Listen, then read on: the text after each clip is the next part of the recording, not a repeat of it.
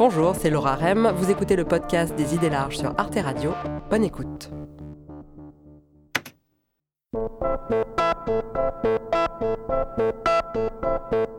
A priori, être pauvre, c'est simple, c'est manquer d'argent. En France, une personne est considérée comme pauvre si ses revenus sont inférieurs à 1063 euros par mois. Mais est-ce que c'est vraiment une bonne définition? La question a toute son importance puisque la manière dont on définit un problème va déterminer le genre de politique que l'on mettra en face pour le résoudre. Daniel Zamora est professeur de sociologie à l'Université libre de Bruxelles. Dans ses livres, il montre que cette approche en termes de revenus est relativement récente. Elle date du tournant néolibéral des années 80 et elle est allée de pair aussi bien en Europe qu'aux États-Unis avec une nouvelle conception des politiques sociales. On a cessé de développer les services publics pour tous. En 25 ans, 103 000 lits ont été supprimés. Et on a commencé à donner de l'argent aux plus pauvres. Manque d'argent maintenant avec les échos, pauvreté, nouvelle poussée du RMI en 2005, 50 000 allocataires de plus. Vaut-il mieux avoir des services publics ou du cash, des droits sociaux ou du pouvoir d'achat? Être pauvre, est-ce manquer d'argent?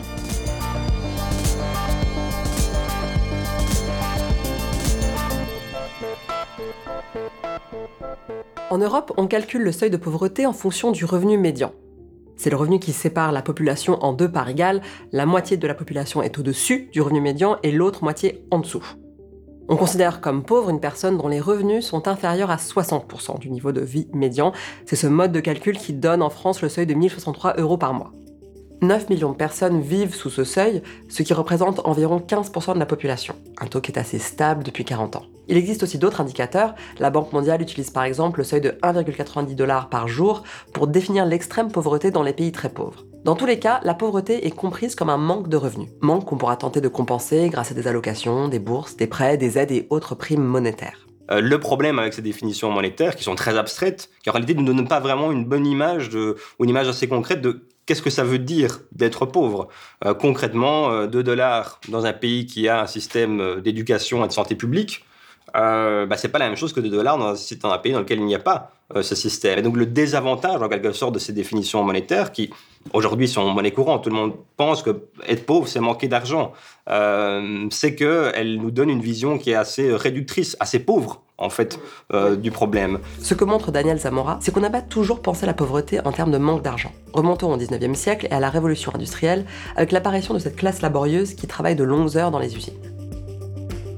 Les premiers théoriciens de la question sociale qui émergent alors vont comprendre que fondamentalement, le problème de cette classe est lié à une transformation très profonde de la société qui devient alors ce que l'économiste Karl Polanyi a appelé une société de marché. C'est-à-dire qu'on assiste à l'extension des relations marchandes au quotidien. Autrement dit, on est de plus en plus obligé de passer par le marché, par des transactions monétaires pour se procurer les marchandises dont on a besoin pour vivre.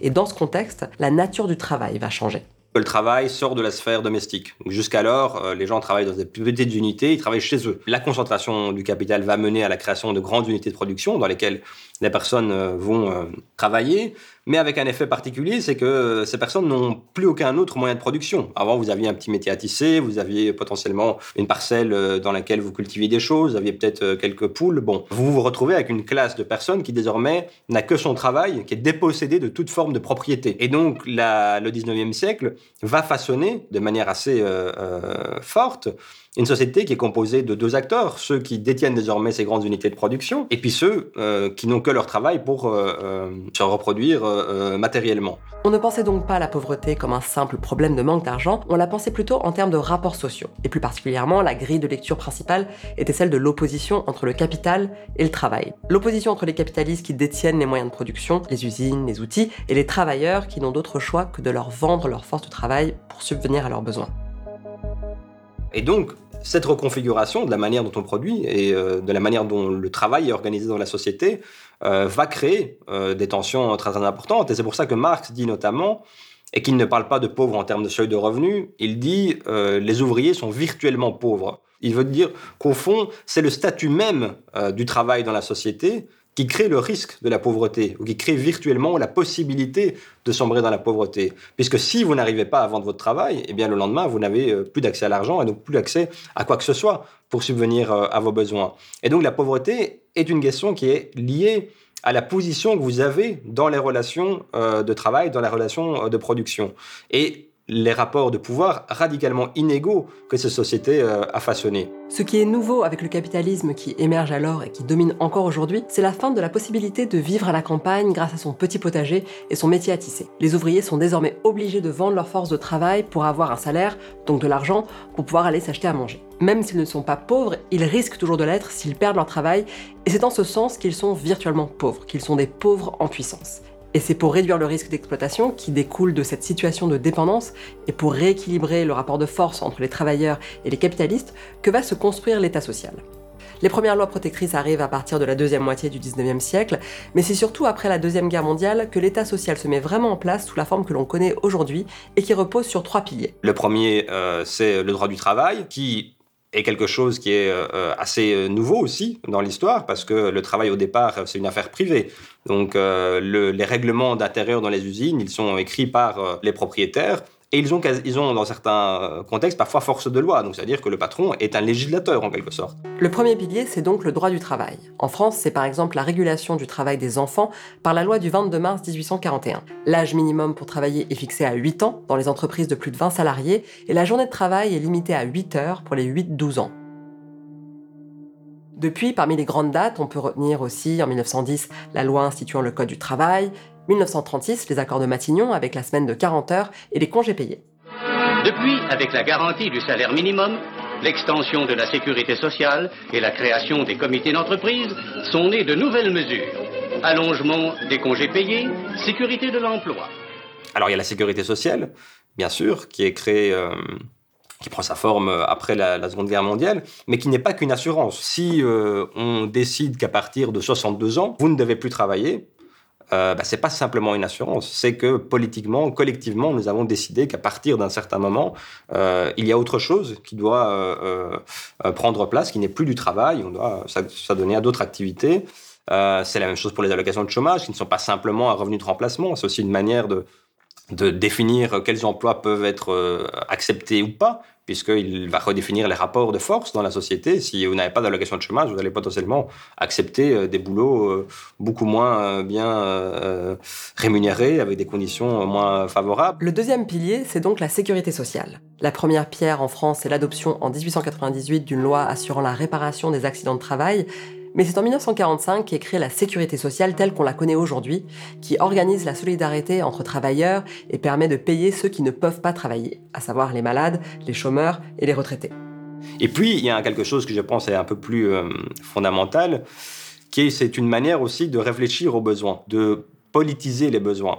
C'est-à-dire qu'on il y, a, il y, a, en gros deux modalités au travers desquelles on peut réfléchir aux besoins. La première, c'est en faire une affaire privée. Euh, j'ai de l'argent et euh, je décide d'acheter ce dont je pense avoir besoin et euh, c'est l'affaire de chacun. On donne à chacun un montant de revenus et puis chacun décide sur le marché de acheter tout ce qu'il considère comme nécessaire à sa reproduction euh, matérielle. L'autre version, c'est de dire, euh, eh bien, c'est aussi une affaire démocratique et on doit en discuter collectivement. Euh, si on socialise une partie des revenus, ben, que va-t-on faire de ces revenus?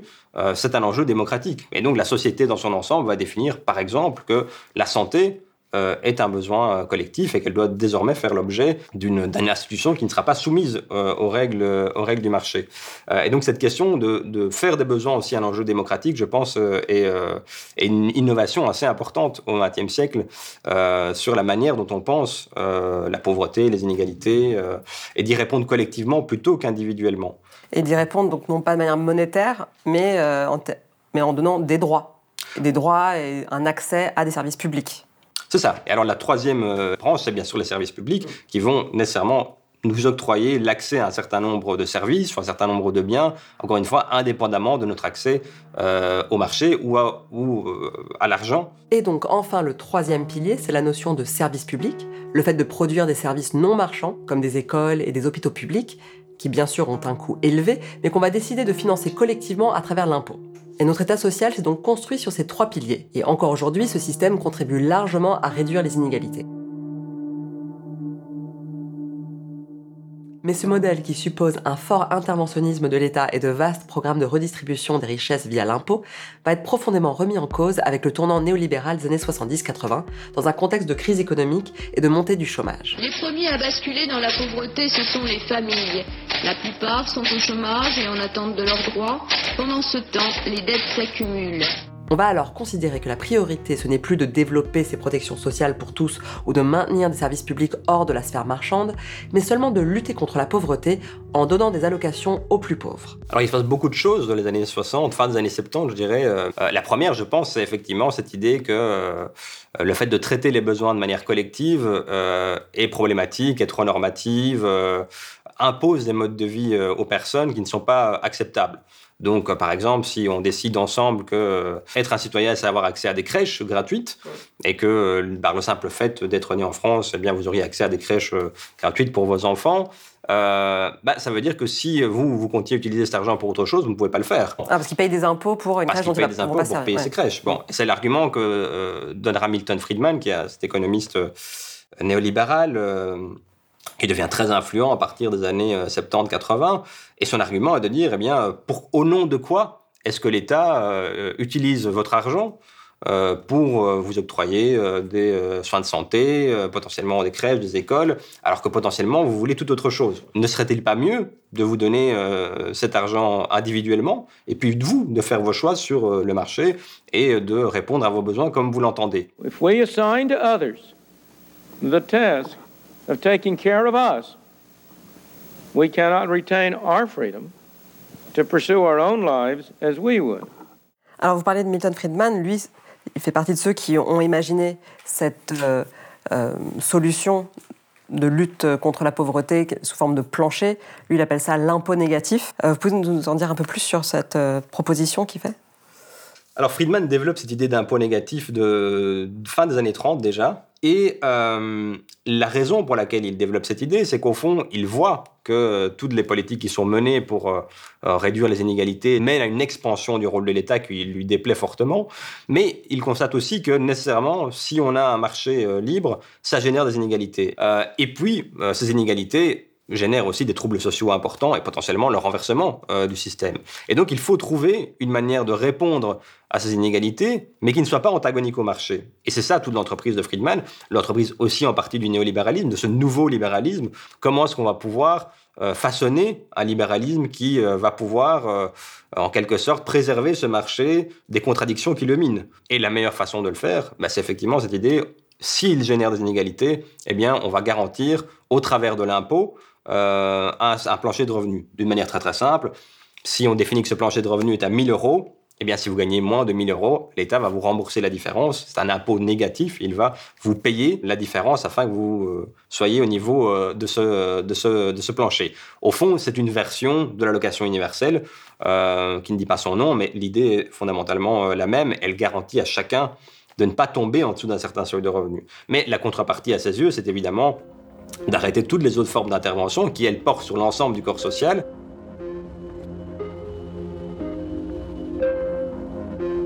Et bien sûr, il y a un côté assez euh, attrayant dans cette, euh, cette idée. Effectivement, pourquoi est-ce que euh, je n'augmenterais pas plutôt mes revenus que de devoir payer ces hautes sommes ces, ces, sommes d'impôts pour des services qui peut-être ne me sont pas utiles ou que je considère comme inefficients? Et donc on a quand même une sorte de transition dans laquelle l'enjeu n'est plus de réduire notre dépendance au marché, mais de permettre à chacun de participer au marché. Ce qui me plaît avec les travaux de Daniel Zamora, c'est qu'il me donne des lunettes pour analyser plus finement la complexité de notre état social. De loin, on peut avoir l'impression que c'est un bloc monolithique qui dispense des aides, des allocations, des indemnités à ceux qui sont dans le besoin. Daniel Zamora nous montre qu'en réalité, deux logiques très différentes coexistent dans notre modèle actuel. L'une héritée de l'après-guerre, qui met l'accent sur les services publics et la sécurité sociale pour tous, et qui vise à limiter l'emprise des relations marchandes sur nos vies. L'autre, qui suit la doctrine néolibérale, qui donne du cash aux plus précaires, et qui vise seulement à lutter contre la pauvreté, pour que même les pauvres puissent aller sur le marché et consommer. Chaque logique dessine un imaginaire politique très différent. L'un défend les droits sociaux de citoyens, l'autre le pouvoir d'achat de consommateurs. On peut illustrer la différence entre ces deux philosophies à travers l'exemple du logement. Si on suit la logique qui primait après-guerre, l'État cherche à réduire notre exposition aux aléas du marché de l'immobilier et donc construit des logements sociaux ou plafonne les loyers. Si on suit la logique néolibérale, l'État laisse le marché de l'immobilier fluctuer au gré de l'offre et de la demande, mais il verse aux plus pauvres des aides au logement du type APL. Mais est-ce que pour des gens comme Friedman qui euh, vont proposer justement une, conception plus monétaire et des solutions plus monétaires à la pauvreté, est-ce que leur discours, c'est pas aussi de dire, mais l'État-providence a échoué? La sécurité sociale, c'est super, mais en fait, ça n'a pas, ça n'a pas résolu le problème de la pauvreté. C'est un argument qui a effectivement assez fonctionné dans les années 70. Je pense que c'est une contre-vérité. Si vous regardez la, plus grande baisse de pauvreté sur les deux siècles qui viennent de passer, elle s'opère dans l'après-guerre.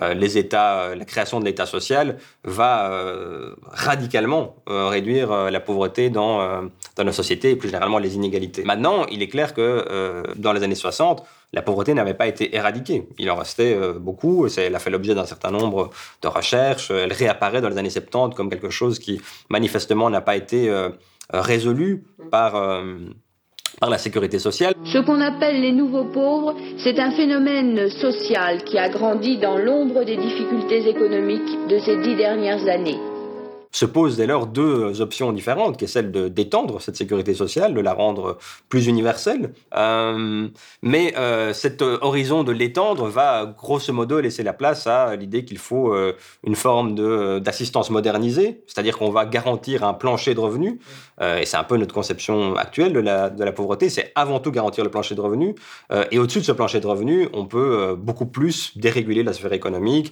et essayer de se défaire de toutes ces grandes interventions horizontales de l'État qui euh, nuisent ou euh, euh, pèsent sur le dynamisme de l'économie, etc., etc. Et donc ça, c'est, je pense, évidemment une des transitions qui va, qui va s'opérer, où la focalisation sur l'aspect monétaire va aussi de pair avec l'expansion des mécanismes de marché dans la société, certainement à partir de, des années 80, où on a un tournant assez important en termes de politique économique. En France, il est assez connu, puisque c'est le tournant de la rigueur de 1983. Alors l'idée de Friedman de garantir à tout le monde une allocation minimale et en contrepartie de baisser massivement les taux d'imposition, de privatiser entièrement l'économie et de laisser jouer la concurrence, ça, ça n'a jamais été complètement appliqué, surtout en France, où l'État social est toujours resté assez fort. Mais cette nouvelle manière de voir les choses a quand même influencé les politiques publiques.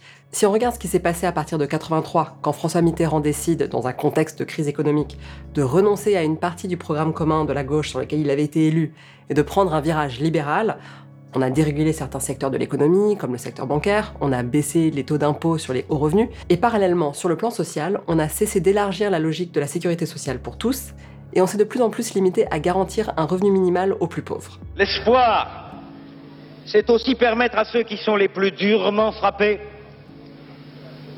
que notre société laisse partir à la dérive, que la marginalité guette d'avoir droit à une deuxième chance. Concrètement, en France, on a mis en place en 1988 le RMI, revenu minimum d'insertion, ancêtre du RSA, et on voit vraiment un effet de vase communicant puisqu'on a commencé à réduire les cotisations chômage qui alimentent les caisses d'assurance chômage, et du coup on a durci les conditions d'accès au chômage. Conséquence immédiate, l'assurance chômage n'indemnisera plus 53% des demandeurs d'emploi inscrits à la NPE, mais seulement 45%. Tandis que le nombre d'allocataires au RSA, lui, a augmenté. Et d'ailleurs, le gouvernement Jospin a même mis en place en 2001 une variante de l'impôt négatif sous la forme de la prime pour l'emploi qui vient en déduction de l'impôt sur le revenu et qui peut aboutir à la remise d'un chèque aux contribuables les plus modestes. Euh, cette reconfiguration entre euh, sécurité sociale et assistance se fait et euh, voit le, développement de tous ces, ces, systèmes d'assurance modernisés, en quelque sorte, que va être le RMI, et qui vise bien sûr à concentrer l'action de l'État sur le seuil de revenu. Elle a concentré aussi, et ça c'est un peu paradoxal, sur les plus pauvres. C'est-à-dire que la sécurité sociale, les services publics ne sont pas concentrés sur les pauvres. Dès le départ, c'était l'idée de citoyenneté qui est au centre de ce système. Et c'est précisément, je pense, parce qu'ils ne sont pas concentrés sur une catégorie de la population qu'ils ont un certain euh, soutien populaire. Dès le moment où on concentre l'action publique sur des catégories très très définies, on s'expose aussi à ce que euh, ce soit des, systèmes plus stigmatisants euh, et qu'ils soient aussi l'objet de critiques beaucoup plus grandes. Pourquoi est-ce qu'on aide les pauvres? Pourquoi est-ce qu'ils euh, reçoivent ces allocations euh?